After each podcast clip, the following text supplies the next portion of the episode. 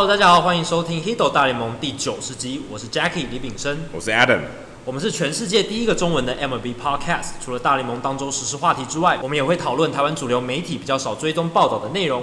有机会的话，也会邀请台湾熟知大联盟或棒球的记者、专家，有特殊专长或经历的球迷听众上节目畅聊独家观点。如果大家有任何美职或棒球相关的问题的话，也欢迎上我们的官网 hiddlemlb.com 上面填写发问表单。那我们会尽可能在节目一个月一次的听众信箱单元上面，为大家统一回答、讨论、分析大家提出的问题还有想法。好，那我们 h i t 大联盟在电影包场活动，十二月十五号的包场活动之后，还有一个交换礼物的活动。那这个交换礼物的活动是希望大家可以一起来同乐，然后也分享棒球的乐趣这样子。所以呃，希望大家可以呃到我们社团里面有活动页。然后按加入，如果你想要来的话，对，可以跟我还有 Jackie 面对面的聊棒球，也可以跟其他我们的听众朋友一起面对面聊棒球，这是一个很难得很难得的经验。对啊，可能平常大家没有这个机会。对啊，你可能在家里觉得说，我那么喜欢美国职棒，好像身边很少人像我这么热情于棒球。那这这个交换礼物的活动就是一个很好的机会。对，不要害羞，因为其实来了以后，你发现你根本不应该害羞，你也不会害羞的，因为真的有大家有很多有趣的话题，然后可以共同的聊。其实是很棒的感觉，所以希望大家不要错过这次的机会。一年其实也就这一次吧。对啊，我记得我们去年办的时候，我现在还记忆犹新。虽然已经过了一年，但是那个气氛真的非常好。而且我记得我们的来宾之一 Jill，就是号称自己是内向者的这一位大作家，他也有来，然后感觉就是很快就跟大家打成一片。所以就算你是内向者，你也可以在这个活动里面变成一个。像是棒球界非常外向的人，非常外向的人。对，其实我想讲的是，具具有我们跟他聊天的时候，我们一点也不感觉他是内向者。那这可能是我们，因为我们比较外向，所以我们比较感受不到。但其实如果你很如果你觉得你很害羞，但其实你完全不用担心。这个交换礼物趴其实是非常有趣的，这个友善、很友善的环境，大家真的都是怀着一个喜爱棒球的心，喜欢美国职棒的心，然后互相交流，这样那个气氛是非常非常好。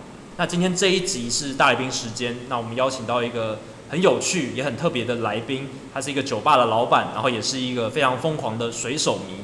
那邀请到水手迷，当然就是因为最近水手的话题相当多，从休赛季到现在，其实从开季到现在一直都非常多啊。从铃木一朗回回锅，然后呢到季中表现出乎意料的好，对，虽然出乎意料的好，结果季末又崩盘，然后到休赛季种族歧视的问题啦。交易的问题啦，他们做了好几笔大交易嘛。对，最近这最近这两个礼拜几乎都是水手队的消息。头条交易全部都是水手，包括 James Paxton、Jean Segura，还有 Cano Diaz。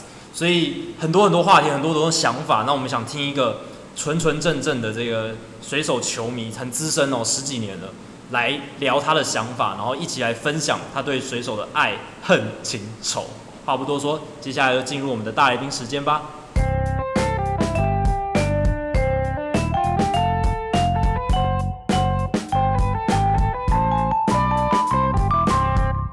然后，今天大来宾时间，我们录音的地点非常特别哦，是在一间酒吧，它叫米凯勒酒吧，就在我们迪化街的旁边。那我们邀请到来宾是这一间酒吧的老板之一，那他叫右航，右航你好。哎，大家好，Hello。为什么我们会邀请到一间酒吧的老板来上节目？其实是有原因的啦。主要是因为右航他本身除了是一间酒吧的老板之外，他还是一个非常非常热血的水手迷，非常忠诚的一个水手迷。因为最近水手的新闻非常多，所以想请他来分享一下。然后这一集刚好是第九十集，因为刚好开头出现一个酒，所以就很适合在酒吧录音，非常适合。然后又刚好找到酒吧的老板来聊水手，水手最近。感觉又很悲惨，对，很适合跟水手迷来喝一杯。对啊，这个节目好像有点抄袭某个节目的名字哦，真的。而且 Adam 最喜欢谐音嘛，所以酒跟酒这样搭起来是非常非常适合的。那我们今天先从右航，你为什么喜欢水手队开始讲起好了，因为我们要先了解你喜欢水手的渊源，然后再继续聊今年水手的状况。怎么成为水手迷呢？这个这个可能要回到呃九几年的时候，因为那个时候我姐她在我姐在西雅图念书，OK，所以我就三不五时就会去看她。嗯、那那个时候就开始看大联盟比赛，但其实我第一次去现场看大联盟比赛不是去水手，我是在道奇队。那时候 Darryl Strawberry 还在打的时候，哦，对，草莓先生，草莓先生。在休息在休息室进行交配的，对，就是那一位，就是那位。八零九零年代的巨星。大侠很有感的一个球迷，正英大侠，我们另外一个考古的专家。对，对，那个时候我我，但是我对水手印象最深就是啊、呃，他们那年跟洋基队打季后赛的时候，嗯，Refuse to Lose 那时候，嗯，大概是九五吧，对，九五九五年的时候，所以那个时候我就非常喜欢水手，我就觉得这个球队太酷了。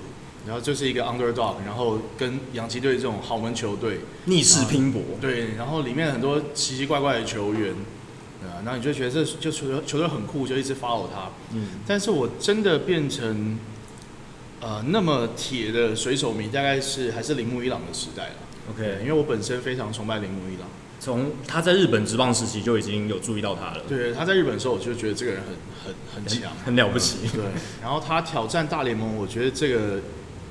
完全是，呃，当然你那时候知道他在大联盟不会太差，嗯，但是你从来没有预料到他在大联盟是这种神奇的表现，会这么强。对对对对。然后我零六年到零九年正好出国呃读书，那时候我就会选西雅图，因为我就想在能就近看铃木一朗比赛。嗯，对，就是为了铃木一朗我去西雅图念书。没错，我真的是为铃木一朗去西雅图念书。这个动能蛮强大的。那你后来去看了多少场比赛？就为了他？我后来看多少场，其实我我觉得我已经数不清了，嗯，但是我我知道我后来的这上半身的存款都没了嘛，对，就是为了付付、哦。那下半身还在吗？哦，没有，下半身在努力，下半身在努力的。所以就是变成你在美国一个常态性的活动，有时间你就去跑球场，没错没错，有空就去。你看球有什么特别的经验吗？看球最。最最糗的一个经验，很多台湾的球迷应该都都听说过，就我们被被水手队的那个保全给踢出球场嘛，被赶被赶出被踢出去，这应该是台湾台湾史上第一人哎，是怎么发生的？对，但那个时候其实我老实讲，我觉得那个保全反应过度，对，我不觉得是我的问题啊，对，我觉得西雅图输久了，大家所以已经对棒球已经没有那种东岸球队的那种热忱，所以保全就是大惊小怪。我们其实那个时候就我跟我另外一个朋友。那几杯啤酒下去，那我们、嗯、呃兴致正好嘛哈，然后我们就跑到 Safeco Field 的外野，因为 Safeco Field 它比较特别是它的牛棚，它就隔一个网子，嗯，就你球迷你就站在那个网子，就看着对方投在热身，然后那时候是呃 Hoffman，Trevor Hoffman，我记得是圣地亚哥吧，圣地亚哥到到到水手队打跨联盟赛的时候。然后 Hoffman 在那热身，然后我跟我另外一个朋友就就在那想要跟他聊天嘛，嗯，对啊，我们就哎哎 Hoffman 先生，问候一下，问候一下，对啊对啊，人家远道而来嘛，对不对？对啊，哎关节关节 OK 吗？站那么久可以吗？要不要拐杖啊？对对对，轮椅呢？怎么没人帮你推上去？嗯，对，然后你的背号怎么来的啊？是不是你五十一岁你就五十呃五十一岁的时候你就五十一号，明年五十二号你就五十二岁？就哎讲一讲，就突然旁边当然有呃教士队的球迷。那我们就交换一些语言，交换意见，交换交流一下，球迷之间交流，对，一些正面的、负面的很多能量在交交流这样子。然后后来保全就来了，那保全就，但我不知道为什么保全特别针对我们。对，那保全就就说：“哎，你们呃附近有就是其他人，那你们这样子干扰到其他人看球。”是。对，那我跟我朋友两个人当然就很。很很很不高兴啊，就跟保全也交流一下意见，嗯、也交流一下意见，用中文还是用英文？哎、欸，用用英文，对，用中文可能好一点，就用英文跟他交流一下意见，然后我们就被赶出去。可能大家音量稍微大了一点，有有有，对，然后有些肢体语言。OK，对。那你后来还要回来吗？有，我们我们当下其实义正言辞的跟他讲说，就是你怎么可以就这样把忠诚的球迷踢出去？我们以后再也不会进来了。对，但是十五秒后，我们就从另外一边就接，所以这个诺言很快就没有被实现。对啊，无所谓嘛，无所谓，看球大家开心就好啊。而且 Hoffman 在热身的时候，代表水手队应该是在落后。对啊，没错没错。而且比赛快结束，大家也喝的差不多，差不多了。对，因为七局以后不卖酒嘛。对啊，对对对，所以我们这七局的时候正好累了蛮多酒。然后就在那等他上来热身，然后又落后，那个心情的双重效应底下就很糟，不小心跟人家起了一些意见的交流了，就差不多跟现在的心情也也差不多，跟今年一整年下来的心情可能类似。对，而且最近事件这么多，你看像 Robinson Cano、Edwin Diaz 好像被一起打包，对，这个真的让人觉得有点摸不着头绪。至少我一开始看，我觉得哦，可能是要清掉 Cano，那干嘛把 Diaz 也带走？就觉得。对一个水手迷来讲，哎，好不容易有一个新的少主，哦，迪亚斯感觉很强，全大联盟救援最多的，哎，就突然就被送走了。哎，他投球的画面很好看，这真的是球迷最喜爱的一种。虽然感觉好像很容易受伤。而且我今天，我记得我们今天去春训的时候，有看到他在牛棚热身。对啊。然后我看他那个投球那个出去那个声音，那个咻咻哇，好过瘾哦！我今年七月的时候，我有带带我儿子去西雅图，然后没有去现场看球。那正好那那一场也有 Sugar Time。那 Edwin Diaz 上来，你真的觉得那个球威就是不一样，真的。对，那整个球质，然后球进手套的声音，就是你就觉得哇，享受。对，真的觉得就是一个爽字。对，就那个交易，我其实我我对那个交易，我自己觉得。啊、呃，如果从结果来看，我不认为我们有损失太多。应该说，我们得到的东西跟我们损失的东西，我觉得，但我只是觉得怪，就是为什么这个时间点做这个事情？嗯，对，因为对我来说，我我认为 Robinson Cano 他还没有那么差。对，因为很多人在抱怨那个十年的合约，但对我来说，对很多人觉得太长。可是我觉得那个十年的合约，你本来就不能把它当一个十年合约看，你得把它当八年。对，你把它把那个数字总数除以八才对。而且那个时候其实。我觉得很多西雅图水手队的球迷，他们都忘记当初我们为什么要做这件事情。对，其实那个时候水手队已经衰很多年了。对，对，基本上已经没有没有任何一个 free agent 想要来水手队。对，你那时候不掏钱出来的时候，你基本上你很难再把这个球队组起来。可能球迷也不想进场了。对对，就那个时候，二零一四年的时候。对，那个时候一三年季末对对对，对，因为那个时候其实。呃，你你如果当下你不把 Cano 这条大鱼抓住的话，水手队的未来是更黑暗，所以你当然就是得放手一搏。那再来还有另外一个问题，就是当时的呃经理，当时的 GM 对 Z 先生，对对，对他来说，我觉得他也是放手一搏了。所以那个合约，我觉得他确实是签的有点大胆，但是你说有这么糟吗？我觉得也还好，可以说是一个必要之恶。那时候为了振兴球队的这个球迷的气势。而且其实 Cano 前五年打得非常好，其实不错，其实真的不错。对，你不能再要求更多，以他的那当时签约的年纪，然后是他的薪水等等算下来，其实他已经打了。他现在也三十五岁了吧？三十五岁，对啊，也算是呃该表现下滑的时候。虽然他今年休息蛮长一段时间，但是你看他打击成绩其实还是很好。而且大家一直在说他手背好像范围变小啊什么，但你如果仔细去看他的进阶手背数据，其实表现还在水准之上哦，并不是说他已经像 Daniel Murphy 那样完全不能守二垒的感觉。对吧？对，而且大家在西雅图只要讲到年纪的衰退，然后马上就会有人说：“哎，看看 Nelson Cruz。”对啊，对，哦，那笔签的太好了，快快四十岁了吧？快四十岁，对啊，三三七三三九三三九了，对啊，很老很老。但是那个时候他签约的时候，四年，然后五千七百万美金的合约，嗯，这个是那个时候大家都觉得哇，这个不得了，应该是一个很烂约，又是一个烂约了。没想到他这四年都打得非常好，跌破众人的眼镜，蛮夸张。他的数字真的很夸张。不过今年他也是变成自由球员，所以他肯定也不会留在水手队。目前看起来应该也是不会。可是到这到底 d e p o t o 到底在想什么？我觉得 d e p o t o 他其实，我认为他是一个非常聪明的 GM。那他他做这一系列交易，我觉得有几个原因。第一个原因是因为他自己的合约也延长了。对，那。老实说，以水手队今年的这个阵容，啊，应该说一呃呃，对，今年一八年这个阵容，就算是同个阵容走到一九年，我认为一九年不会表现太好，因为慢慢开始衰退，然后呃药效退了嘛，哈，药效药效退，药效退了，然后呃，老实说，Edwin Diaz 你也不确定这种火球的救援投手，而且他今年其实用量也不小，哦，对啊，嗯、对他其实今年用量也不小，你也不确定他明年什么状况，然后 Mitch Haniger。对，像我们的少主，对，但少主能不能中心也不太知道，因为也其实有蛮多蛮多西雅图当地的球迷，他们会觉得 Mitch Haniger，你看他的打击动作，其实你会觉得他打球好像有一点，就是不是那种天分优雅型的，比较没有那么协调，感觉很用力。对对对对，所以也感觉说他到底的身体素质能不能能不能变成水手队下一个呃基石看板球星什么的，对，有点感觉有点困难。对，然后 King Felix 也不用再讲了嘛，那个就是我们的国王，其实真的已经有要退位，差不多要退位了。对，那所有的其他的球员都是一个不上不下的状况。那就算撑完了一九年，那 Jerry Dipoto 他自己已经延长合约了，那他二二零年怎么办？就是你看看我们的农场，我们的农场基本上就已经打金融期，大家都有问题了吧？金融期这个也太久远以前，这个梗有点老，不知道年轻的球迷知不知道？听这听这个节目应该都很专业，好现在现在是黑豹期了，黑豹期，黑豹期，对对，对，所以我觉得他势必得做一些做一些整理，我认为这是应该的。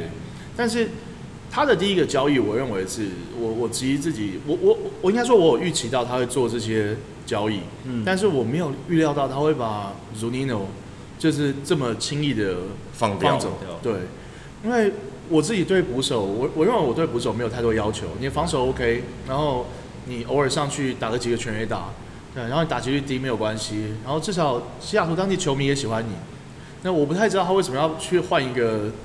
腿哥。对 Dee Gordon 的复制人，那而且他以前也是水手队的，对，Mallex Smith 以前也是水手队，对，对吧？凤凰抄一下，对，就不太了解，因为我我自己看今年 FA 市场上，你也没有太多捕手可以选择，对，他们后来去交易了白袜队的 Narvaez，但是拿 Narvaez 的手背远远不及不及 Nino，他只是打击好，所以这一点我觉得以球迷刚刚右航讲到，球迷对捕手要求可能是手背高于打击。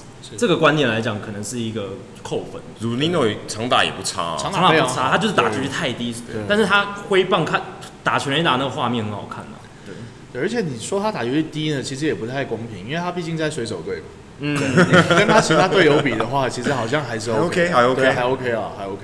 那 Paxton 呢？Paxton 我觉得我这个是一个第一个震撼弹。我觉得我其实我看到我觉得蛮伤心的，嗯，就是。你现在好不容易养出一个 ace，真的是 ace，而且今年还投出五安打比赛，而且养很久了，从二零一三一四年到现在，好不容易等到一个他真的绽放光芒的时候，就把他交易到洋基队。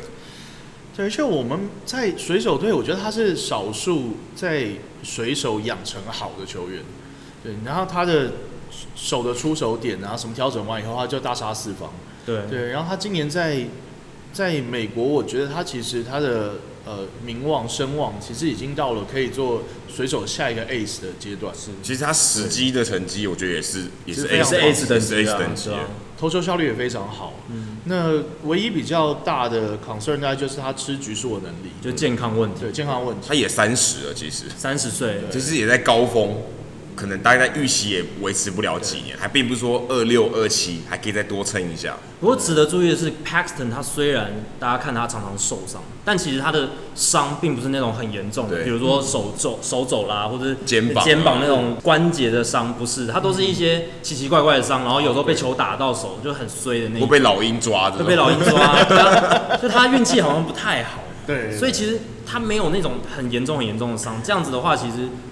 未来的风险不会那么大，老实讲。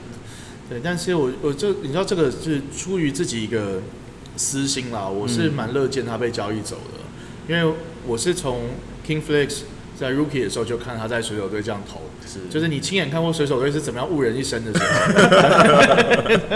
你就觉得 Paxton 这样的好人不应该被这样对待啊，就是你等于是度过了 King Felix 整个精华的年份，然后再看到他衰败，对。这个心路历程可不可以跟我们分享一下？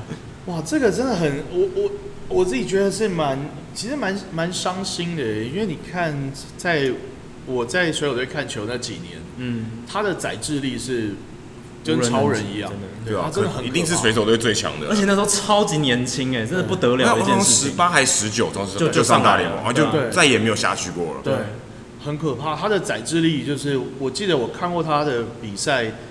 你明显就会觉得这个人就跟所有其他人都是不同档次，尤 尤其在跟金融级的球队，对他的不管是所有变化球的呃路径、进雷点、球球的后劲，嗯、我觉得都是无人能及的。但是你开始看他这几年，他开始有些衰退。那那我我自己觉得，对我来说最伤心的，其实是你看他的投球智慧好像并没有。并没有跟着上来，像 CC Sabathia 那一种那样。对对对对，因为他其实衰退，他并没有衰退到很夸张。对对，他还是可以吹到九十迈以上的，并不是说整个彻底没有。对，但是他的问题就在于说，他好像心理上的调试，就是他对于他自己是不是 Ace 这件事情，或是他要不要去牛棚。那因为他，我我看他今年几场比赛，他也是九十几、九十一、九十二，还是有投得到。对对，那你九一、九二，你其实变化球，我们那大家不要忘了，我们水手以前有一个。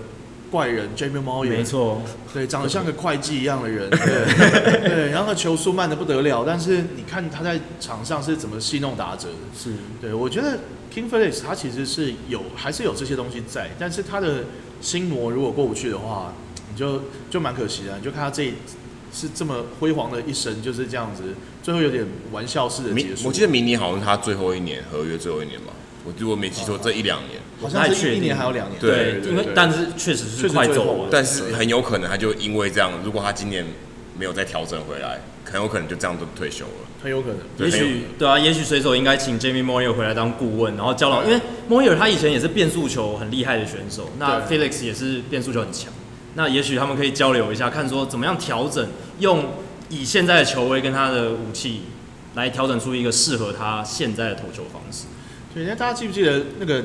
如果有空，大家可以 Google 一下很多 Jamie Moyer 的记录，就是或者他的介绍影片。嗯。然后访问很多当时的打者，然后那时候打者都说他们觉得很奇怪，就是他们明明那个球投过来，然后他们觉得应该是九十迈，然后他们一看那个球场的板子上面，就是他们是七十几迈，嗯、就他非常会玩速差，真的。对，那我觉得 King Felix 他其实也可以啊，但是他心里的那那一道真的得，就像他今年被移到牛棚。然后他就，我后来看一个 interview，我其实觉得蛮感伤。就他回去跟他太太说，他在想他是不是该退休了，对，有点被贬低的感觉，被看不起了。然后他有点有点自己也泄气，对，这这个心态其实是不太好的，对一个职业球员来讲。但是你要想他成名这么早，嗯，他那个信心当然也是我我反而觉得这个可能是他之所以成功的原因。就我就不可一世，对不对？你看他投球那个霸气，我觉得这个反而是他成功的原因，但也有可能是他失败的一个毒药。就晚年失败的毒药，就是他就比较自负一点，他就没有办法去调整。但这有好有坏，可能是帮助他的，但是也是让他觉得没有办法再调整过来的一个关键。有可能，有可能。那你自己在看这些水手迷，说从我们常开玩笑说，二零零一年铃木一郎降临以后。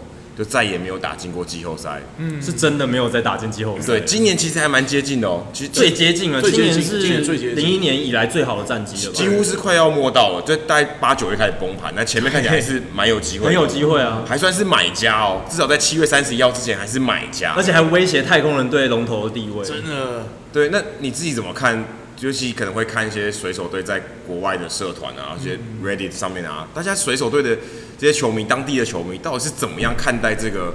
这十几年来有点有点有点低，长期的这低潮，大概怎么大概是怎么自嘲啊，或是怎么样度过这段时间呢？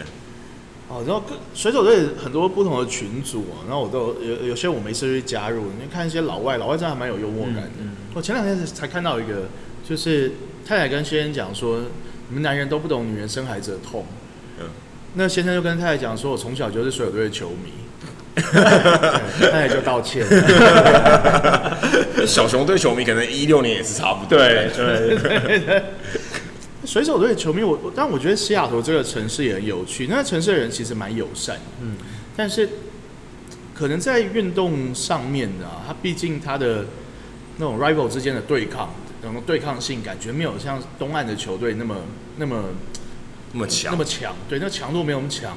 尤其像有一些东岸球队，像红袜或者是蓝鸟，他们到西雅图做客的时候，就像那个球场有一半都是他们的球迷。哦，对啊，对 真的。对本地球迷其实是蛮 peace，然后打看球的时候也没有什么太大的反应，就比较 chill 这样子，就是喝啤酒，就其实就像西岸的球队嘛，真的。西岸的球队 lay back 的感觉。对，那我自己就觉得这种实在是啊，因为你对这种胜负不是很在乎的时候，其实你有你有时候看球就。也看不太到点，缺少一点火苗。对，像西雅图的球迷，我就觉得有一些当地的球迷，我认为他们是呃已经输到已经非理性。对，就像以前有一段时间，呃，西雅图当地很多媒体，像我记得那好，我回去找一下那个人名字，应该西雅图时报写专栏的那个人，他就说他就批评铃木一朗，他说他觉得伊朗不是一个很好的休息室的领袖。然后他只在乎自己的成绩，嗯，然后他都没有帮助到其他球员。嗯，那我那时候心里想说，神要怎么帮助其他球员？对，真的帮你多打一两个打席。对啊，或者每天开赛前我帮你帮你开市吗？对啊，或者帮你摸头开光吗？对，不可能吧。他只打这么好，已经是对球队最大的贡献了。对，你为什么不怪他后面那个人没有让他回来得分呢？真的，棒球说穿了，它就是一个大家一起玩的个人运动嘛。对，大部分时候你，对啊，大部分时候你根本没有需要跟别人有太多互动啊，对啊，我打我的嘛，顶多传给二垒卡斗而已。对，那铃木一朗也没有，从来也也不需要卡斗。对啊，他也没有捞了一个球就自己跑回来，一定要自己来，对啊，对不对？他有传给别人啊。对，所以我觉得当地很多球迷他们已经输到会开始怪东怪西，怪东怪西，从拥有者任天堂啊怪到呃总管。总管，对，然后怪到教练，对，然后怪到里面任何一个奇怪的球员，对，像像 King Phillips 变成剑拔，我其实觉得这件事情就是一个，我我自己觉得这件事情在像因为今年很多人都说为什么不把 King Phillips 给交易掉，那我觉得这其实是蛮蛮 over 的。第一是他虽然一直在衰退，但是他也只有今年表现比较差。对，那他既然在水手队，然后他还有合约，然后他在水手队一生都是水手人，那是不是应该先想办法调整他，对，帮助他，真的。对，然后再再看下一步怎么样，对，那而不是一开始就指责他，对，那像好好歹也是你的开幕战先发投手，对啊，对，没错，对，那像伊朗那个时候，其实他在后期我觉得也是受到很多这种压力，所以他为什么也希望走？对，我觉得也是受到很多球迷无情的对待。对，因为那时候其实水手队老实说也没有什么人可以真的顶得上他。对，像今年水手队把他，今年水手队在 Jerry Dipoto 在考虑怎么处理伊朗的时候，那个时候大家应该记得就是 Ben Gamel 要回来的时候嘛。对对对，Ben Gamel 受伤要回来，然后那个时候还考虑说，哎，是不是让他对决大谷翔平？对，以后再做一个退休。对，虽然这事情最后没有发生了，最后他那个时候在这个事件之前就已经转任特助特助了。对。对这个这件事，我其实觉得 Jerry Dipoto 处理得非常漂亮，就是我觉得他让他有一个很好的台阶下，然后呃，我觉得他也顾全到伊朗。其实我自己的想法是，我认为伊朗并不想要对决大谷翔平。哎，球球迷想，球迷可能不这么想。对，但我自己会觉得，你如果考量到日本的整个他们的学长学弟制，就是他们的辈分的问题的话，伊朗会不会想要在他最已经生涯末期的时候对决到正是人气正旺，然后。所有能力正强的大谷翔平，有会可能会有点难看哦。对，如果不小心被三振的话，对啊，对，我觉得这个事情，而且伊朗可能也会觉得说，就是球团对我来说，呃，你当然也不至于无情无义，但是我有必要到配合你们演出到这个程度吗？对，可是他也他也没有选择在。当下退休哎，嗯嗯对，反正我觉得用一种很微妙的方式，蛮蛮像台湾的处理的方式。欸、球员不行的是，那转教练哦、喔，你要不要？但这在美国算是一个创举啊。对，还，还没有这种安排，所以算是为伊朗量身定做。是穿球裤的特助。对对对，他太喜欢练习。你有看打 BP 的时候，特助穿球穿全套球衣的吗？对，还跟大家打在一起这样子。对，还是往自己打，对啊，还打 batting cage。这这是一个很妙的安排，对，也算是水手队今年很很特别的一个花絮吧。因为对对，其他球队其他球队根本不会出现这种。很离奇的事情，对，真的，对啊，算是水水手队，我觉得真的对伊朗非常的礼遇了。嗯，对，在这个方面上，至少比 Ken Griffey Jr. 那时候那个说他在休息室度孤的那个是好看。对，对，那个年代可能水手在处理老将上面不是那么优雅。对，所以后来 Ken Griffey Jr. 还变成是英雄了，最后也算是还是回来，对，把他赢回来，对不对？最后最后几年是在水手队打的嘛。对，然后退休之后也很风光，他也选择戴水手队的球帽。对，虽然也不太可能戴白袜或是红人的，对，但是至少他也打过那两队，然后真的很风光的回到西雅图。对，那今年也有一个不太风光的事情，就是 Dee Gordon 不是被打吗？好像是被他们在休息室里面打架，打架，然后据说是 Dee Gordon 跟 Jean Segura 好像是，就是他们两个人打架。对啊。对，然后很很有趣的是，在打架之前，Dee Gordon 还告诉记者说：“不好意思，我们这边有事情要处理，你们先出去。”然后才关起门来开始打架，还蛮有趣的一个。会知道打架应该是有人撞到门吧？对不对？有可能。对啊，拿头拿去撞门之类的。真的。水手你怎么看那个事情啊？当下发生的时候，我那时候其实我我自己那时候有觉得说，季后这两个人其中一个人应该会走。哦。对，就是我觉得，嗯，但我原本以为是 Dee Gordon 会走。因为第一波人感觉是卡在二垒的那个人，对，就是他那时候他在水手队的的位置比较尴尬。对，虽然说他在我我觉得水手队有他在非常的好，就是今年整个休息区的感觉，就往年其实你看水手队的休息区就是一堆待退老兵，对，然后每个人都是只要打到三局而已啊，死气沉沉的。Nelson Cruz 啊，铃木一朗，铃木一朗只有今年了。对，就是以前你就觉得每个人好像都没有什么很投入，没有朝气。对，那 Dee Gordon 在的时候，我觉得他带来一个很强的正面的欢乐的能量到水手队。对，但是 Jean Segura 的话，我觉得他是个非常棒的球员，但是也蛮多报道说他并不是会是你在队上最喜欢的那一个人。对，你不是很，你不会很想要跟他同队的。嗯，对，所以那时候我原本以为他们会，但我那时候以为他们会留 Jean Segura。对，因为水手队毕竟你说呃二垒还是 Robinson Cano，对，然后外野的话，其实慢慢的也开始人满为患。对，对你角落有 Ben Gamel，有 Mitch Haniger，对，然后那时候 Heredia 也还没有走。对对，所以那时候我就觉得说，哎，可能是这样子，对啊。那这件事我觉得也算是一个好事了，对啊，就是大家还是对这件对输球这件事有感。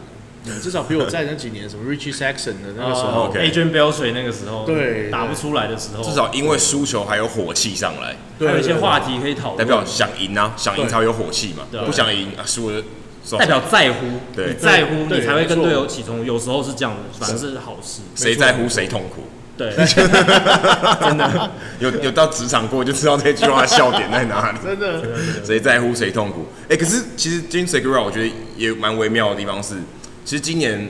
也有发爆发种族歧视的问题嘛？也有人说，对对对，哎，水手队高层说这些多米尼加来的都很混，打球不认真。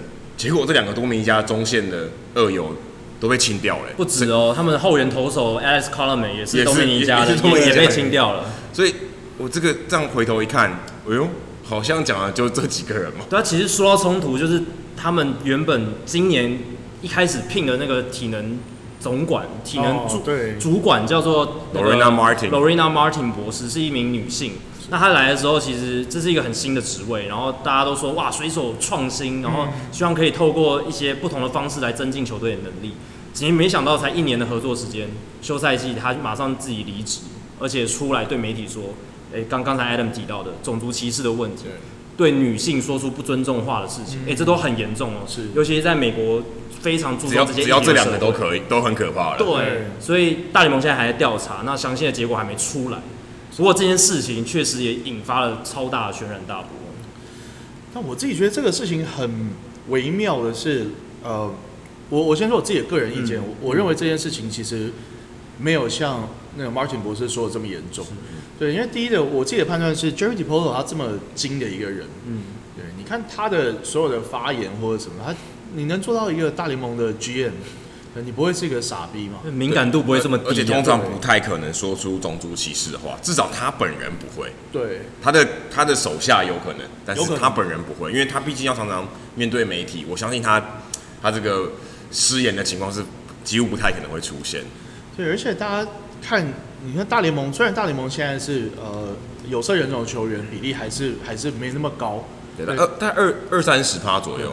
对，其实还不是那么高，但是你如果仔细看里面的成分，对，你一个 GM 你不会，你不敢讲这些话去得罪拉美，拉美就是整个拉拉丁美洲球员的，因为大部分都是明星球员。对对对，能打。而且多米尼加是拉美球员最大宗，最大宗的。对，所以我觉得 Jerry Depoto 他不是一个会这么不长眼的人。是。对，那再来是你说就算有种族歧视，我觉得呃大联盟绝对会有种族跟男女歧视，因为这就是一个男人的。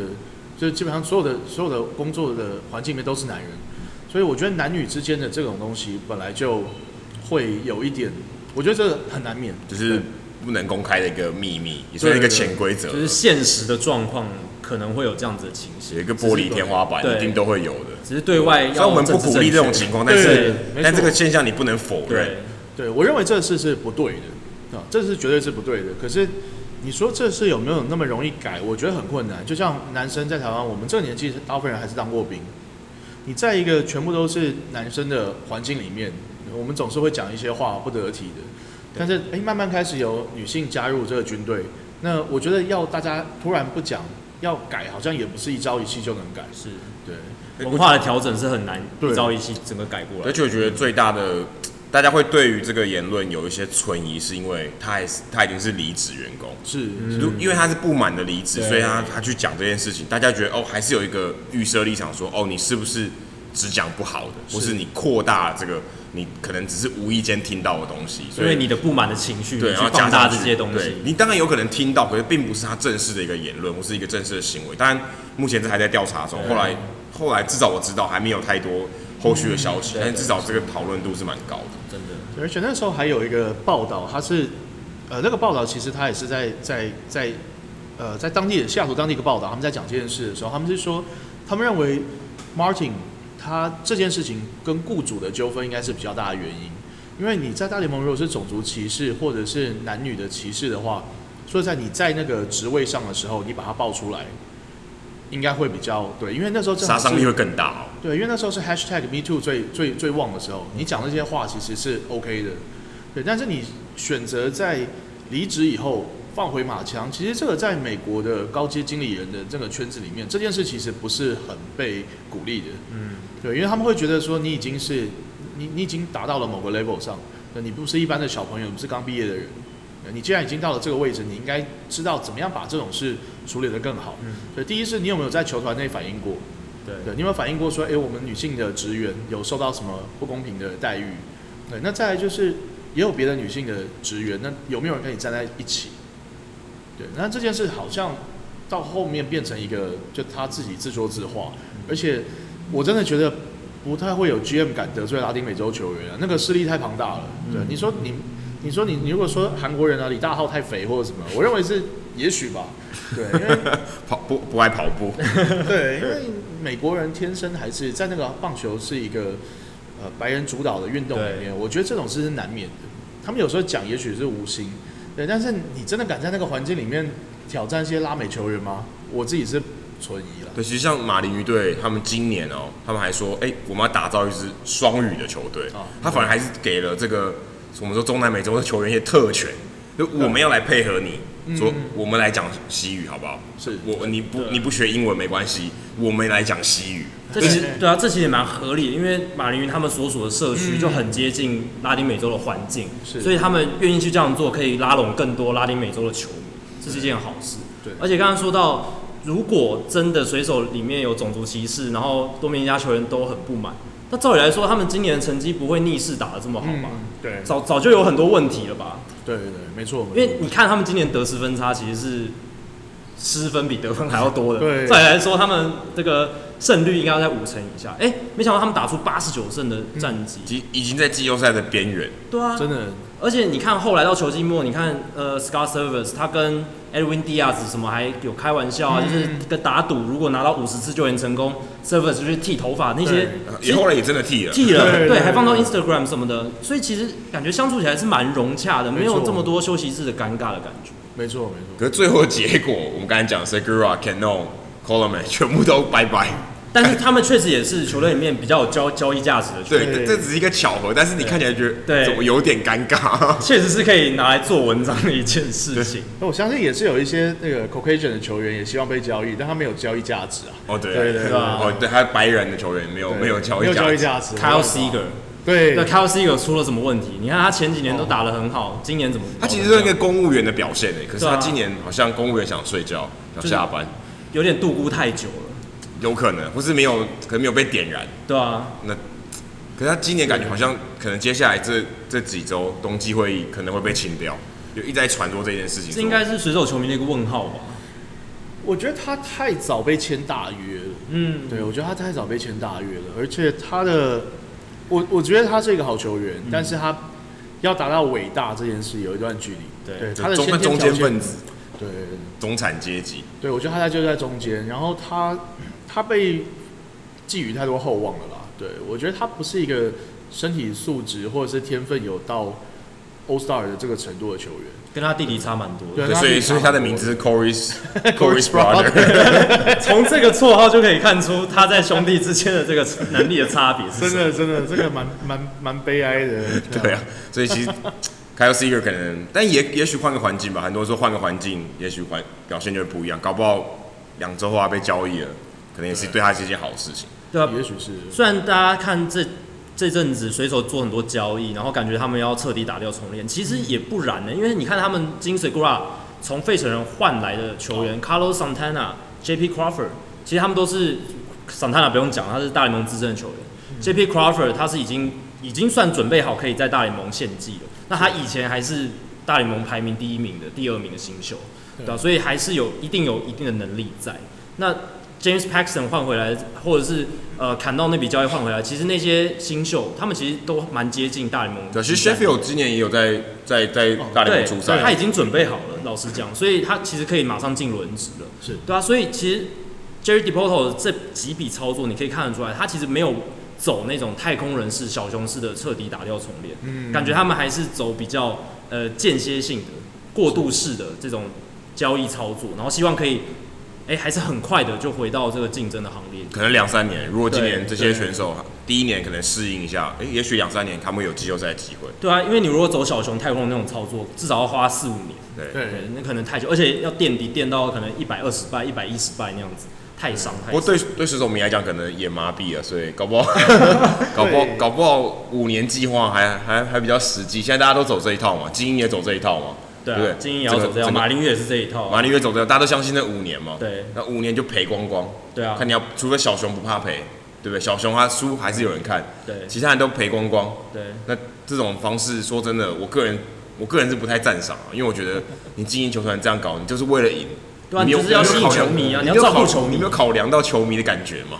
那我们这边有一个水手球迷，你自己觉得应该要哪一种模式你比较喜欢？啊，我觉我觉得，因为每一家都有每家自己的问题，对，家家有本难念的经，对，真的家真的有本难念的经。那我觉得水手队这几年最惨的就是他前两任的 GM 都太烂，哦，真的，对，然后 Bill Bavasi 我觉得那个人根本就是洋基派的吧，奸细还是什么，就跟 Jeter 一样，Bavasi 是恶名昭彰的一个总管，在水手的历史里面。他真的很夸张，我觉得他那个年代就是把水手当做其他球队的三 A 来玩，就跟有有点可能跟现在马林鱼大对大家都说啊，洋基的三 A 有点类似，真的，一直把好的球员往外送，然后把一些烂约签进来这样子。对，然后那个年代你看养成基本上也养成不了什么东西啊，每个都养坏。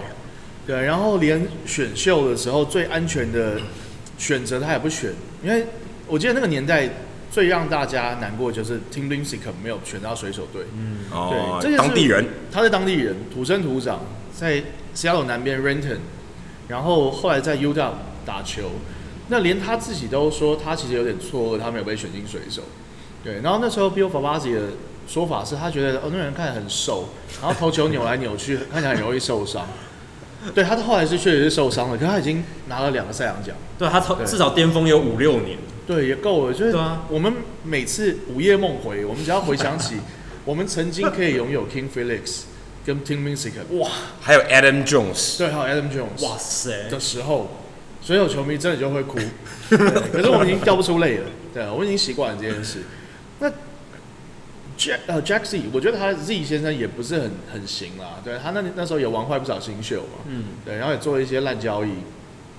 那 Jerry Depoto 我觉得不一样，因为大家看今年水手队打这么好的一个很大的原因是，他弄来的球员表现很好，对，所以是他 Depoto 时代的球员其实是现在是水手队的基石，这个是不能否认的事。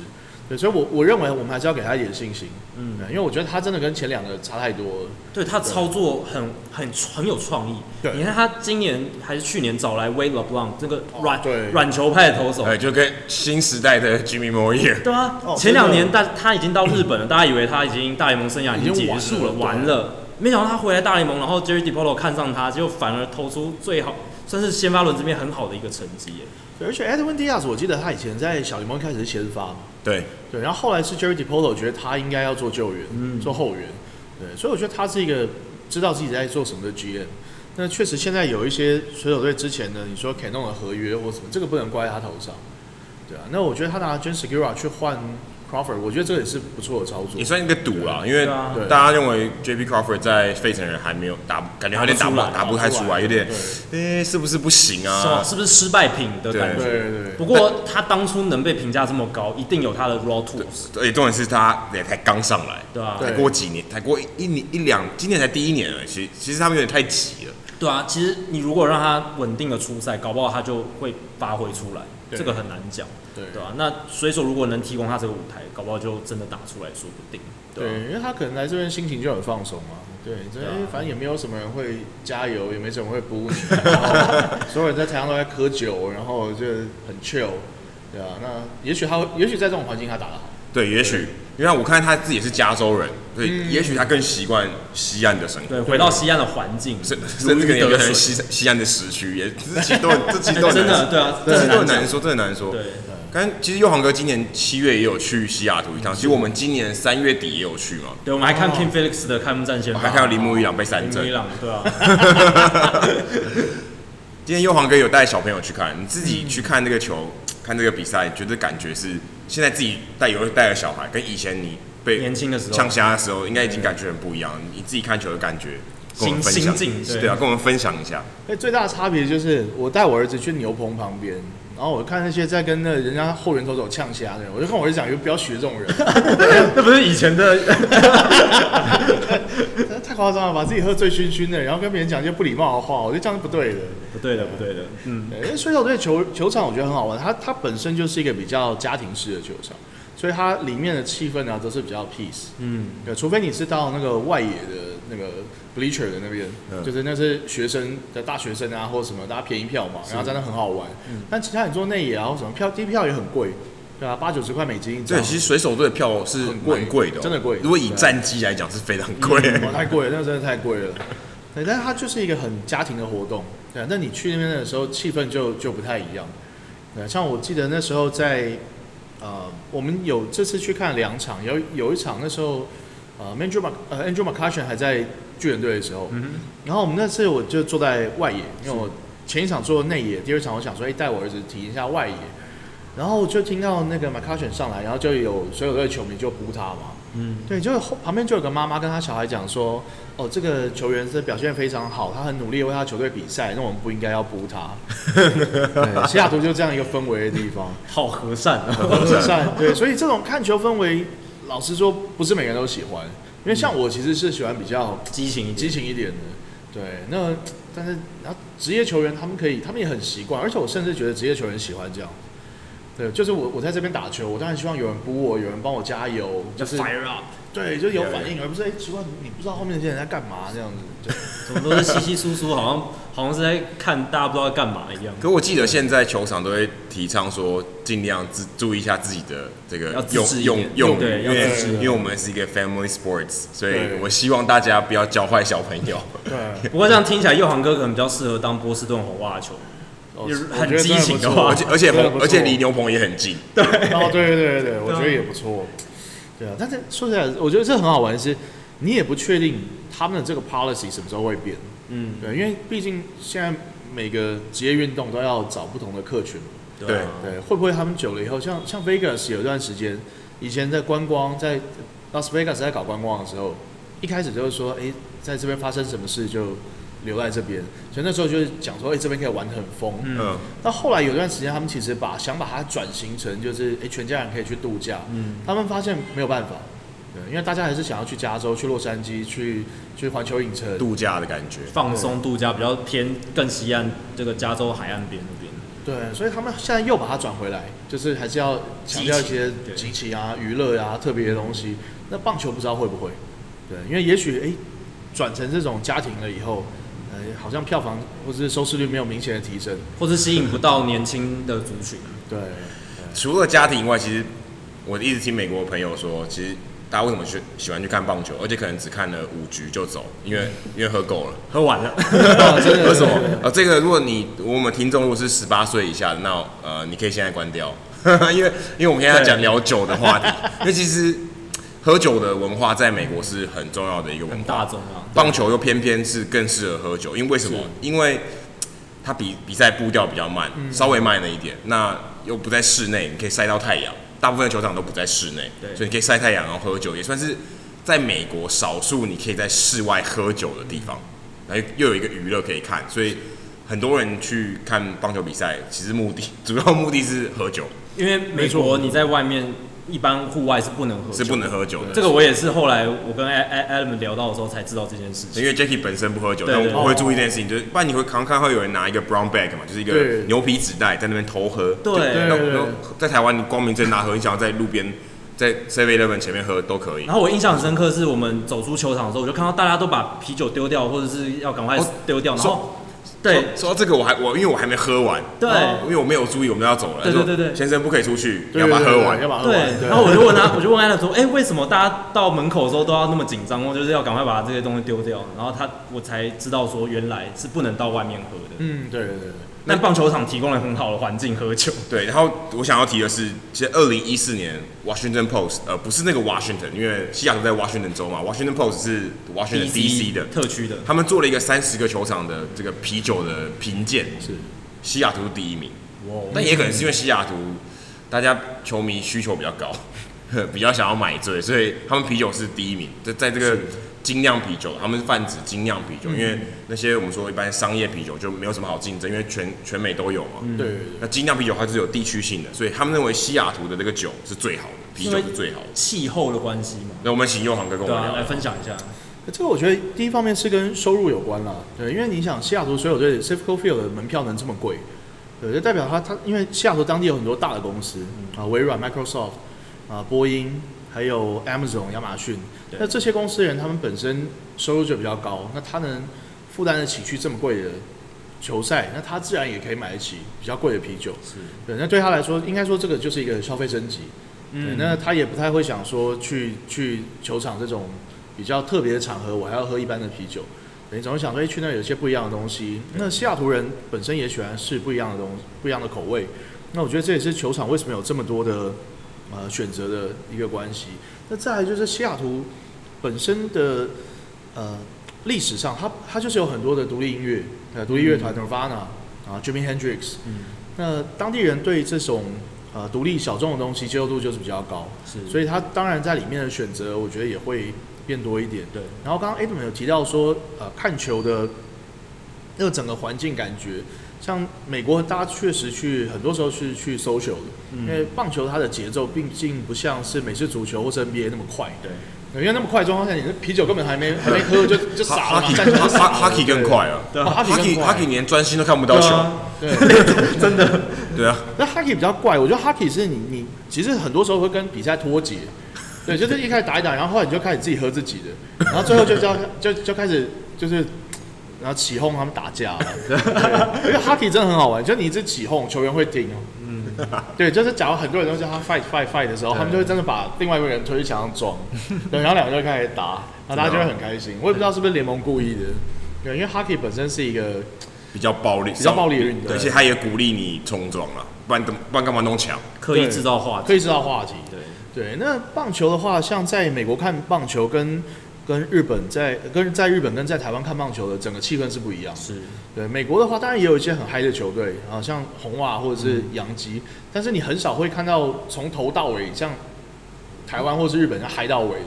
对啊，就是每个人上来的应援歌要唱一次。他们反而没喝酒就那么嗨。对，他们没喝酒那么嗨。日本职棒是可以外野是可以跳整场，可是我觉得跳整场有一个缺点，你不能拿啤酒跳。对啊，对啊，就没办法喝酒了，就没办法喝那么多。然后因为像美国真的就是大家在同学或是同事，大家十几个人一起去，然后坐在同一区，然后分一大包花生，然后就一直喝酒，一直聊天。对我觉得可能他跟他的那个特性，比赛特性有关，所以酒的需求量真的非常大。而且我我个人一直都很好奇，是为什么要在七局以后？就不卖酒、嗯、哦，七局打完，哦、而且我们上次去，我们这次三月去的时候，对，我就是那个最后一个不差点不卖酒给我的人。那时候七局打到一出局，然后他说：“先生，不好意思，我们不卖了。”我整个发飙，气噗噗了。对，我整个发飙说：“我来这边，我们花排了十五分钟，那那个爆满，爆满，对，是例例行赛最高的记录，进场人数最高，所以他代表他的 capacity 也不行了，快要爆了，所以要买一个酒要买个十五分钟，超级久，买到我，然后刚好。先生，我们不卖，我整个暴怒，只差 F 跑出来。我就很好奇，为什么要这样做？就是七局还没打，呃，七局打完就不卖酒。对，所以我觉得，呃，这个我其实之前真的有问过 Safe Go Field 的人，嗯，因为我有几个朋友在里面工作，是喝完了还是还没喝的时候问？呃呃，还没喝的时候问，OK，很认真的时候，怕你问了他把你撵出去。为什么不卖呢？那后来我朋友跟我讲，他是因为呃。因为美国人大部分是开车去球场，是。对，那他们觉得七局以后，你剩下的时间大概那两局打完那两局的时间，大概至少半小时一小时，对，快一个小时，你就可以代谢掉，所以开车的时候就比较安全。对，因为美国其实是对酒驾抓得非常严格的一个国家，对，我觉得他的对酒驾严格的标准不亚于台湾，但是对美国人来说，啤酒并没有真的被他们考量成是一个这么重的酒精性饮料，是。对，像我之前有时候在酒吧出来，然后。警察看到你从啤酒吧出来开车，对他来说很正常啊，喝两杯啤酒开车。所以在棒球场的话，我觉得他们是最主要的考量是这样。那其实你可以七局买完，然后八九局继续喝，所以其实也没差。他真的要挡也挡不住。对对，其实也挡不住啊，其实这也挡不住。而且打延长赛的时候没酒喝很痛苦哎、欸，很痛苦啊。所以你要很佩服那一些愿意待到很久很久的那些球迷。你讲世界大赛第三站。那个道奇队，道奇队的球迷，太可怕了。想说，我从第七局到第十八局都没有酒可以喝，而且贩卖部就是那些卖热狗的，应该也收，也都关，说关就关，他们真的说关就关。哇塞，他们那个后面那九局，不要说电视机前面我们看了想吃午餐，但是我好像 他们他们他们应该快疯掉了。但是我好像有听说，他们到好像十四十五局，好像为了球迷的这个食欲，就是胃的那个问题，然后就是又重开，哦、好像有听说，因为太多球迷太饿了，也不行嘛。你把他们都晾在那边，不给他们吃东西也不太行。对，就等于打两场，有一场完全没吃，啊、这样不太行。而且其实大部分人应该都没有离开，因为世界大赛，世界大赛第三站，然后打个难分难舍。对啊，你都花那么多钱买那个票，就说走就走嘛，应该很难。应该很难，那真的很难。对啊，所以看球要有很多不同的乐趣啦，不然你很难把球迷全部一直留在球场里面。对，而且卖酒水也是最好赚的嘛，在球场里面一定要的啊，因为其实。你不卖这个，你其实你球队要赚钱也不太容易。他其实希望多鼓励你去买这些酒水，对啊。所以所以如果你想要支持你的球队，不如在球场里面要多喝一杯。对对对对对，球队比较有实质的帮助，不要虚那些球员啊，没有什么帮，没有什么直接的帮助。但你买一杯啤酒，可能球团有点收入，至少付他一颗球的钱嘛，还不付不起啊，付不起。对。好，那最后我们请祐航哥来分享一下，你对水手队未来的期许是什么？一个球迷的角度，你希望未来看见水手怎么样发展？我觉得，身为水手队球迷这么多年的你，你自己人生学到的课就是，你永远保持乐观嘛，对啊，乐观的心境看未来。真的，我我们再惨也不会比以前惨。你看有多少？我现在对在此呼吁所有水手迷，大家不要放弃希望。对，真的。人生没有什么是过不去的。对，你想想，我们上次进季后赛那一年，我们拿到的是什么记录？然后后来我们为什么这么久没有打进季后赛？你不觉得很好笑吗？其实真的很好笑。对，就是 把很讽刺，把运都用光了。对，真的把运都用光了。那我觉得就是顺其自然啦。那我我自己认为，现在我们大概还需要一两年。嗯、但我我我非常同意 Adam 讲的，我觉得 Depoto 他并没有想要把整个球队整个打烂。嗯，对，我觉得他其实保持了一定的竞争性，然后他。同时也把一些薪资的问题给清掉。对，对我觉得这个球队目前其实是有竞争力的，但是不会这么快。嗯，对，只是说之后我觉得还还有一个大的问题就是，到底有哪个 FA 我们可以签得到？嗯，对，因为西雅图从以前到现在最大的问题就是，他从来都不是一个吸引不到好的 FA。没错，没错，因为太远了，他太远，一个地方都太远。对，他常常是。大联盟三十支球队里面，飞行时数最多的一支球队啊，这没办法，这没办法。对，马林鱼其实也飞蛮多，因为它它离大家都很远。对，对，而且西雅图它很妙的是，它会吸引到很多年纪比较大的球员，就是有家庭的球员。因为西雅图东边有个很漂亮的城市叫 Bellevue，就是现在有很多华人，那都是呃豪宅区，治安非常好。然后像呃伊瓦库马，因为九世之前去也是住在那边，老婆小孩都在那边。所以西雅图其实会吸引到很多三十岁以上，就是他职业生涯巅峰大概快过了的人，快过了，然后差不多伤病也要慢慢冒出来的那些。对，差不多是那个时候。但是年轻的正要进入自己高峰期的球员，不一定会想要去，因为他可能想要去一个镁光灯更强的地方，嗯，对，他要去一个媒体更发达的地方。对，所以我觉得这个隐忧啦，就是我觉得我们 Depoto 会重建我们整个农场，然后让球队保有一定的竞争力。但是这样子的情况之下呢，我们的 FA 到底以后还可以强到谁？对啊，这个我觉得是一个比较大的问题。这个也蛮重要的啊，因为你不能只靠农场，你不能只靠交易，对，还是要有 FA。你看小熊太空人，他们虽然这些农场系统啊、球员发展系统这么好，但他们也还是要有 FA 一些重要的球员来互补，甚至交易，甚至季中的交易，这些都很重要。没错。对，因为我我自己的想法是，你要打，你要能打进 Playoff，这个是第一步。那我觉得 d e p o t o 做的不错，就是你先把球队的体质做好。是。但是你进了 Playoff 之后呢，我们是，我们其实很可能第一场就出局了。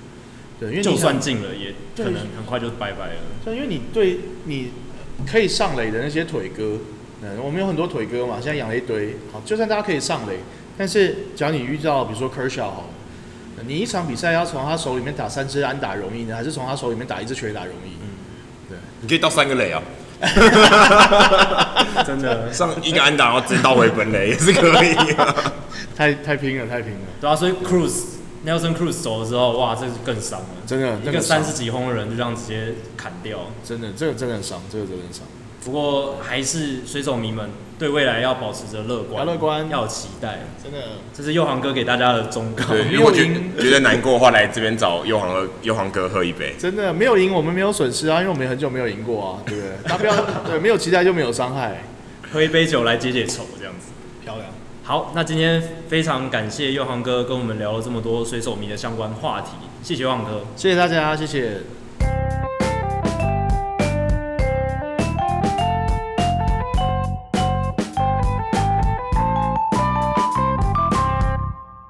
接下来进行本周的人物我来讲单元，Adam 这个礼拜应该是要介绍跟水手有关的人物吧？对，没错，我今年也是一样介绍水手队的传奇的转播员，他其实是广播的转播员啊，就是我们说一般说 play by play announcer 嘛，那其实他是广播的转播员，Dave Niehaus，不是电视的，不是电视的，所以其实广播的转播员来讲更难，因为他没有画面，他要用声音为观众塑造，对，所以其实是更。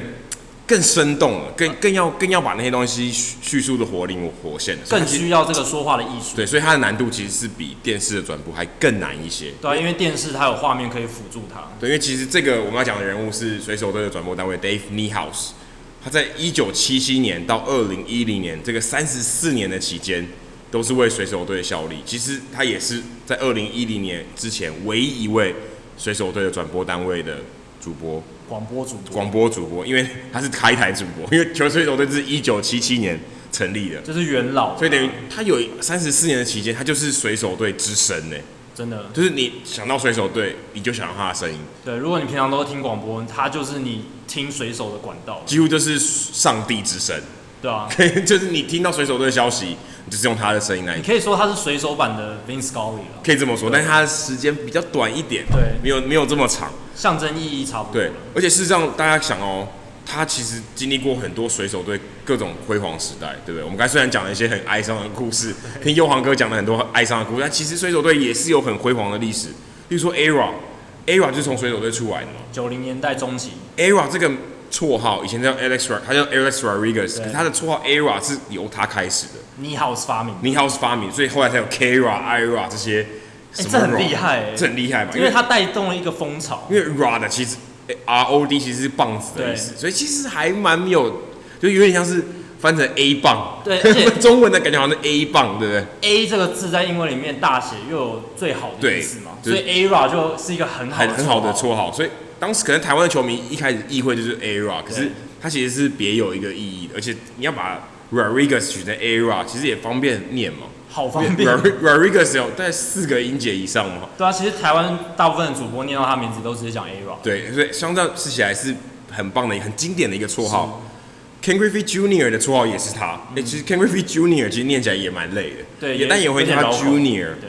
他叫他 The Kid，因为他就是常常挂着微笑，很像小朋友一样，很喜欢笑。反带。对，很很很有很有童心的一个球员。所以其实 Dave Niehaus 他的影响非常非常深远，超级深。他也有很多很多口头禅，叫 My Oh My，你可能不是水手队球迷，你可能都听过。赞叹之声。或是他说这球打得非常扎实，他用 strong and belted，belted 就是就像皮带用抽的，对，好像把这球用皮带这样甩出去，嗯，把这球打得非常强劲，好像把这球甩出去一样。另外就是它有一个很有名的是 Grand Salami Time，就是我们大家来吃腊肠。大满。Slamy 是原本是腊肠的意思，就是好像腊肠，我们要配火腿，像腊肠、火腿啊这样吃的。所以他他常常说，因为他是叫 Grand Grand Slam 嘛，对，他把它变成 Grand Salami，就好像大腊肠出笼了。好像听起来蛮 delicious，就蛮好吃的感觉。对，有点像，就有点像说徐展元说变了新的女朋友一样，这么经典。就是说，OK，现在是满贯全垒打，大家来吃腊肠喽，有点像这样，好像说我们说吃大橘喽，有点这样的意思，是你把一个东西。一个说法变成一种食物，很经典，对，很很经典。好像打出这个全垒打，我们可以来庆祝。我们吃腊肠喽，对不对？那就好像吃大橘，说一局得个三分四分，我们来吃大橘子哦，有点这种概念。所以它也是很经典的，把这些我们说 catch 啊、呃，说 catchphrase，就是把这些口头禅发扬光大的一个很主播。所以而且他的，你如果听他的播报，他其实非常激情，是非常非常激情。那激情跟中立是不一样的，说。他对于他的球队很有热情，但是他也要保持一定的中立，不会乱批评其他队的球员，不会像白袜队的前主播 Hawk Harrison 那么夸张。对，就是可能会说呃有点差别待遇，但是他会很激情，可是嗯、呃、他也很中立这样子。那他在二零一零年，其实也是八年前，他在休赛季的时候，他其实他还蛮健康的。他在休赛季的时候烤肉的时候，心脏病发就过世了。人生无常，对。对，然后他是八年前过世。那个时候，呃，我想要提另外一个人物，就是那时候西雅图有一个饶舌歌手叫 Mac The More，、嗯、就在大概两周后就生出了这一一首歌叫 My Oh My，来纪念 Dave Niehaus 在他小时候他生长的时候，他都在他是水手对球迷，当地的球迷，一直听他的声音，一直。因为他的声音认识水手队，因为他的声音认识这个这些球员 Griffey Jr. 或是 Joey Cora 这些 Edgar Martinez 这些球员，成为他小时候的记忆的一部分。错，他因此他写了这首歌来纪念 Dave Niehaus。其实后来我二零一六年去水手队看比赛的时候，他们赛前在呃还没有开门的时候，他们就在放这首歌。所以其实这首歌对于呃这八年来讲，对于呃对于水手队的球迷是非常非常重要的一个印象。一个很好的记忆，有点像对歌，对，有点像对歌，然后怀念曾经为他们付出的 Dave Niehaus。嗯，那后来 Macklemore 也成为算是水手队一个新的偶像明星，然后因为他唱了这首歌，然后后来水手队他后来红了，然后水手队也帮他发行摇头娃娃。哇，Wow. 所以其实也真是蛮有趣的，因为 Dave Neehouse 跟 Macklemore 其实他们本身没有关系，一个是很老派的一个播报员，很传统、很资深的，跟一个饶舌歌手。这样可以互相圈粉的，就是如果你变水手迷，可能就会变成 Macklemore 的歌迷；如果你是 Macklemore 的歌迷，可能因为他认识 Dave Niehaus，Dave Niehaus 或水手。所以他其实做这首歌，让他让 Dave Niehaus 更永垂不朽。对啊。对，他哎，以后大家听到这首歌，哎，我说他讲的这个人是谁啊？永远存在于这个流行文化里面。那这其实是一个很棒的结合。所以刚刚佑航哥有提到说，哎，西雅图很多独立音乐。对。其实近年来他们也有饶舌歌手，所以也把这个棒球的文化跟音乐融合在一起。所以其实西雅图是就是一个这样的地方。你说 他们可能很悲情，可是他们有因此产生了更多艺术的东西，甚至跟棒球结合。嗯，这是一个非常棒的组合。对，而且后来水手队也帮 n e h o u s e 立了一个铜像。对，其实就在球场里面，而且很多人他是，而且他铜像很特别哦，是坐着的，一般通常都是站着。因为他是播报员。对，可是播报员其实大家也看不到他。对。其实像那个呃 Harry Caray，所以小熊队的播报员的传奇播报员，他是站着的，他在小熊队 Wrigley Field，他在外面他拿了一个麦克风，他是站着，因为。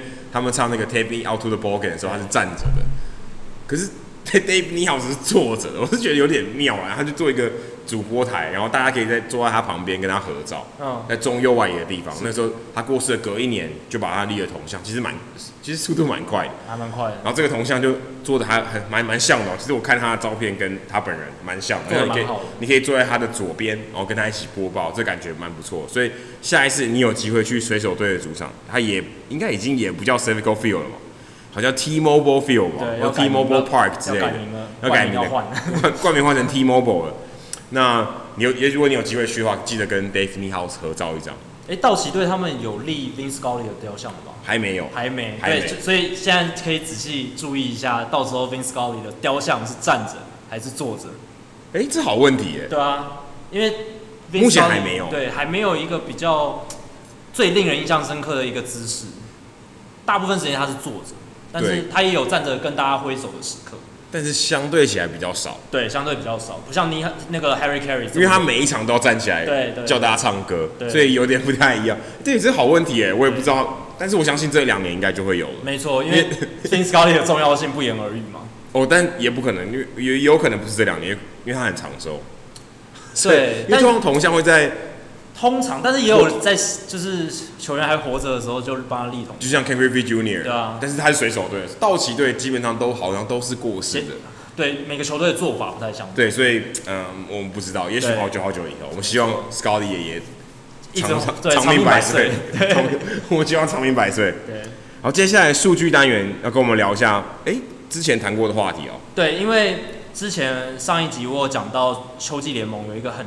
Raw tools 就是他的工具非常好的一个球员叫 Daniel Johnson，他的击球速度非常快，然后他的传球臂力也很快，他的跑速也非常好，但是他的秋季联盟的打击成绩不好。那我那时候就是跟大家说可以关注他未来的发展。那我那时候说他是国民队的的小联盟球员，但我后来发现他在那个时候其实已经被交易到印第安人了。他刚好就是在 Yan Gomes 就是那笔交易案那笔交易案里面被打包一起送到印第安人，所以。他现在已经是印第安人的选手，那印第安人可能也是看到他的 raw tools，然后趁机，哎，Young Gomes 他是不错捕手，但是他能换到的新秀等级一定不会太高，因为毕竟程度就在那里，那能抓到一个，哎、欸，看似表面成绩有点差，但是其实 raw tools 很好球员，天分很好的。对，其实现在大联盟越来越多球队喜欢看看这种球员了嘛，因为运动能力好的，他有比较多的空间能够发展出来，不会像一些可能比较笨重的，就算他的打击成绩很好，他可能打个没几年就退化。对，所以这也是一个可以值得关注的一点。好，那这个礼拜的重点，其实我想放在 Paul Goldschmidt，因为还是要加一点时事嘛。因为过去这个礼拜最大的新闻就是 Paul Goldschmidt，可惜他不是交易到水手队，不是，是从这个响尾蛇队被交易到红雀队。那这笔交易非常引起轩然大波嘛。那如果大家还记得的话，其实我们在季中谈到 Goldschmidt 的时候，有谈到他开季的时候大低潮。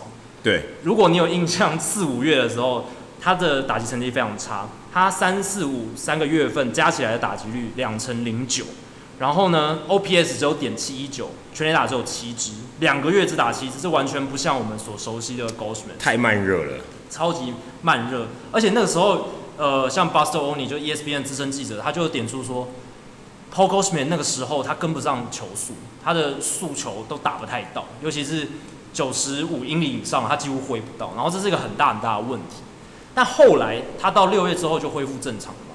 六月之后他就是打得非常好，六六月到十月，他的打击率三乘三，然后 OPS 一点零二二，二十六轰，不只是我们熟悉的 Paul Goldschmidt，甚至是有点升级进化版的，真的可能吃药，超级厉害，超级厉害。所以整季下来，他的打击成绩就还是维持他大概生涯平均的水准，就是 OPS 还是在点九以上，手背跑垒都还蛮不错的。那就有人问说，开季低潮那个时候到底原因是什么？那去查一下数据，就发现可能的原因之一是他在四五月的时候，他常常在打席一开始就陷入球速落后。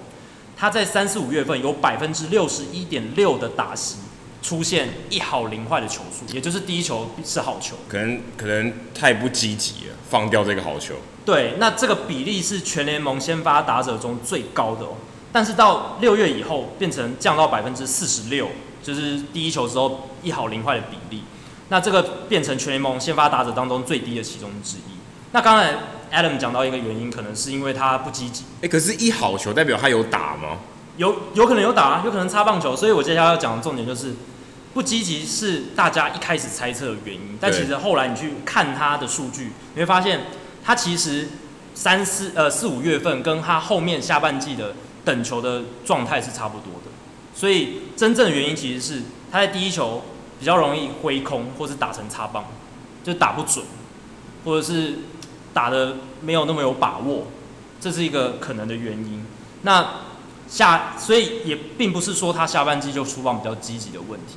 那这会是为什么造成他前面比较容易打出界外球，就是打不好？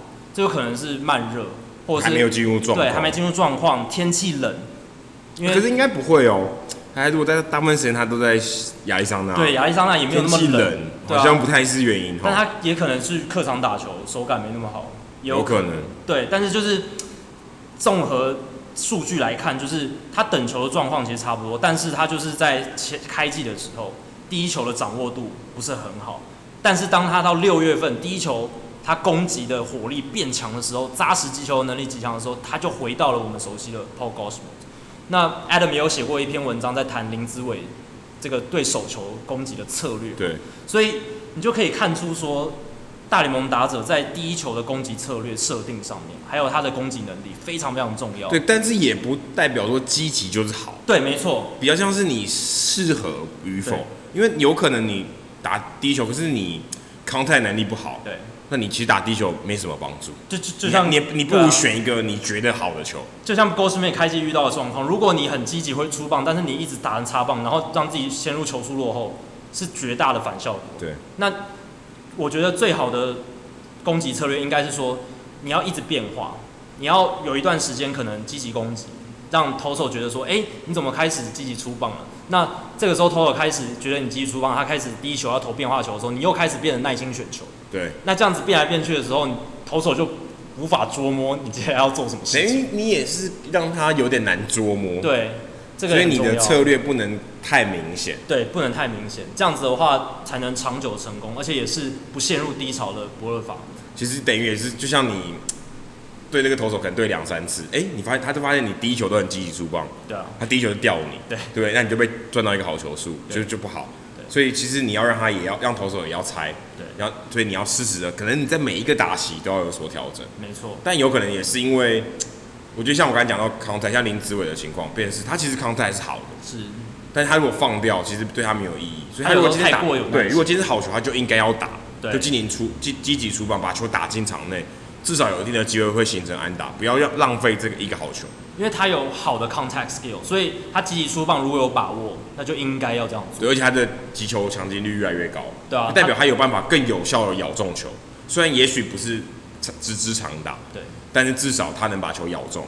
那也许让不晓不管球打到哪里，但是至少有安打的机会。如果你不挥，肯定没有安打嘛。而且你对比林志伟现在的身材，跟他跟跟他早期在小联盟时候的身材，他已经变壮蛮多的，这对他用力挥棒的成果绝对有帮助。那从林子伟案例还有 Goldschmidt 案例也可以知道说，如果你在球速一开始就陷入落后，其实你就输一半，真的。真的、啊，因为你一好球，哦那个、你你你也不会就三个好球，对，你其实你的机会并不多，你等于你浪费掉一个机会。对，所以第一球真的真的是非常重要。那说到这个选球跟纪律，就不得不提到 Williams Astudillo，不知道大家还记不记得这个名字？我在去年第三十九集，呃，跟国珍哥聊天的那一集，我们。在数据单元有提到这一名选手，那个时候他没有上大联盟，他是一个小联盟的传奇。Williams Astudillo，他那个时候，他就是已经是小联盟里面三振率、保送率最低的球员。如果大家还记得的话，那他现在是一个二十七岁的球员，委内瑞拉籍，就小胖嘛，小胖，对，身高一百七十五公分，体重一百零二公斤，你大概可以想象他的身材。哎、欸，其实一百零二公斤不算胖。对，在运动员其实不算胖，只是他身材真的是比较 chubby 一点。对。然后身高没有那么高，所以看起来视觉上会觉得哇有点臃肿，但其实他运动能力很好。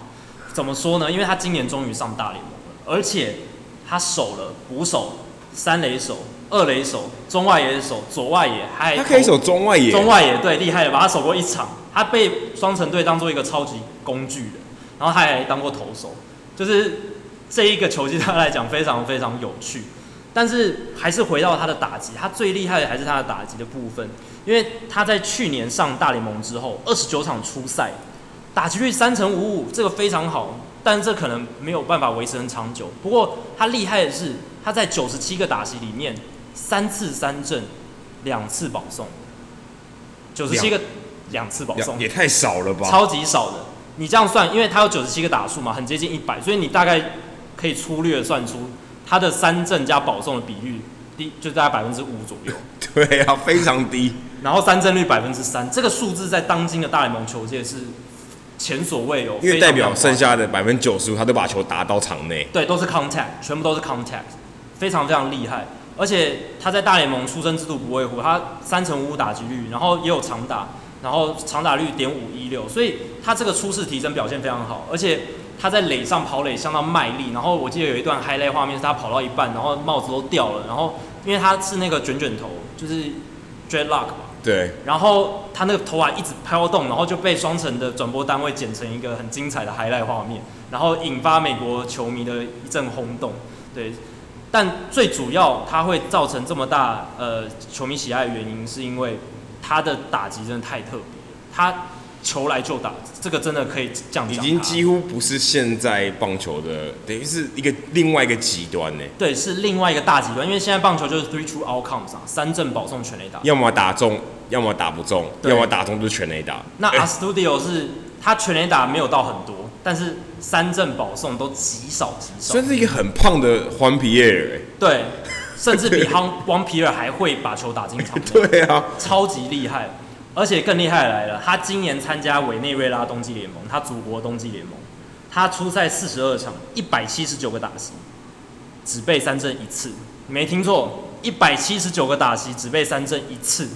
重点是他的成绩还很好，他三成五六的打击率哦，OPS 点九一零，所以他不是乱打哦，他是把球打进场内之外，还缴出很好的成果，还打出安打，打出安打，打出成果，有五支全垒打，三十三分打点。一次三振呢，太夸张了！这个三振比例是，如果零次就更离谱。对，零次就更夸张。他的三振率是百分之零点五，就是基本上就是可以把它当做不存在。所以如果他排第二棒，第一棒到垒几率超级高，他几乎不会回空，他一定可以把球打进场内，所以打太跑的几率应该是超级高。对啊，所以这个是一个非常适合执行战术的一个打者。对，那其实在美国职棒这些数据派的球界，他们一直都很关心 Astudillo 的状况，因为他的状他他等于是一个非常奇特的存在，尤其是数据上来讲。那今年他在东盟的这个表现，其实是令人很振奋的，因为代表说。他未来在双城队应该会有更多的表现机会，尤其是他今年无论是在大联盟还是在冬季联盟，他都缴出很好的成绩。那未来，尤其是在他可以守多个不同位置的情况下，双城队可以应用他的方式就很多了。也许他是二零一九年代表人物，有可能啊，对啊，能变成关注的焦点了。对，我真的很希望看到他在大联盟大名大，有点可能有点像是。打折版的巴托洛克隆，对，因为巴托洛克隆虽然他不是成绩非常耀眼，可是他非常有话题性，非常的特立独行，非常的另类，另类，另类，而且有话题性。虽然他不是在一个很强的球队，或者一直三振，对，但他就是一直投好球，然后那么胖，对不对？很好看，你每次他上先发都是话题，而且够长寿，他投到四十五岁了，对，还可以继续投，这就是他厉害的地方。所以明年大家可以关注双城队这一名球员 Astudillo，然后。如果他能大名大放的话，也可以给很多 contact hitter 希望嘛。因为现在大家好像都强调说，应该要挥大棒啊，应该要呃追求长打。但是 a Studios 证明说，你就算不三振不保送，你也可以打出好的成绩，这点蛮重要的。好，如果大家喜欢我们的节目的话呢，欢迎加入 Hito 大联盟在 Facebook 的社团 Hito 大联盟讨论区。加入这个社团，回答三个简单的问题，就可以和我还有 Jackie 一起讨论棒球。其他球迷也会分享各种不同棒球的消息。那如果想要订阅我们的节目的话，在我们的官网 hitomlb.com，h i t o m l b.com 上面有详尽的订阅解说方式。无论你用的是电脑、手机、平板，作业系统是 iOS 还是 Android，也可以订阅。现在我们在 Spotify 上面也有上架，所以如果你是 Spotify 的使用者的话呢，你也可以在 Spotify 搜寻我们的节目，也可以订阅我们的节目。另外，也希望大家到 iTunes 的 Podcast 专区，在 Hido 大联盟的页面底下给我们评分和留言，让那些还没有听过 Hido 大联盟的朋友能够更快速的了解我们的节目内容还有特色。好，今天的节目就到这里，谢谢大家，拜拜，拜拜。